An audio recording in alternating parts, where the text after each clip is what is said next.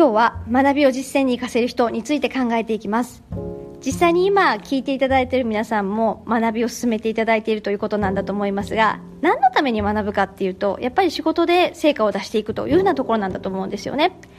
たくさんこう学んだ分だけその分ダイレクトに仕事に生かしていきたいわけですが一方でこの人すっごいビジネス書いっぱい読んでるのに仕事全然ダメだななんて方も中にはいらっしゃるんだと思います。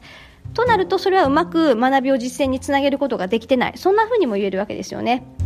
今の時代かなり外部環境が変わって従来の延長ではない世界になる中で新たな学びをまあ進めてそれから学び続けるそんな特性がとっても大事なんだと思います。実際に手軽に学べる、まあ、このボイシーもそうですしそれ以外に動画学習だったりとかそういった形も増えてきていて多くの人が非常にこうコストを安くですね学びに触れられる環境にもなっていってます。その中でいかにそのそこに費やした時間だけ効率よくこう定着させるかそんなことについて今日見ていきたいと思います。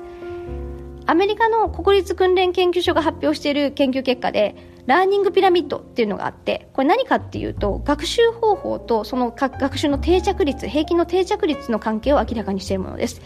つまり非常に時間が限られている中で効率よくいかに学ぶことができるかそのためにどういうことを意識すればいいですかってことを明らかにしているわけですよねこれによると、えー、まあ、講義を受けるというふうなところから他人に教えるというようなところで5%から90%までいろんなこう定着によって差が出てきますよってことを言ってます。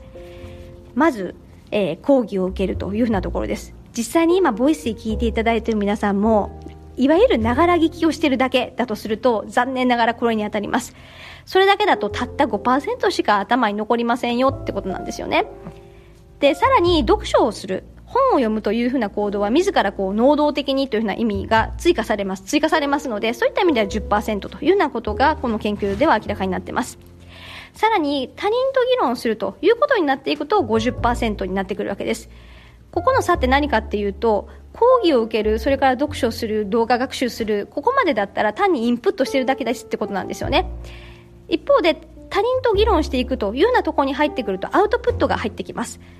アウトプットするためには自分が理解したことを頭の中で考え整理してそれその上で自分の意見を伝えることが重要なので、まあ、その中で少なくとも学んだことを体系的に頭の中で再整理をしてで一旦自分の頭の引き出しの中にこう入れるというようなことが行われるということなんです。でさらにアウトプットを外に発信するということは、えー、その内容を自分の言葉でまとめて出すというような形になりますので一気にこの他人が絡んでくるとディスカッションというところの他人が絡んでくると引き上げられる定着率が引き上げられるという構造なんだと思います。最終的に、えこの理論によるとですね他人に教えることができると90%にまで定着するというふうなことを言っています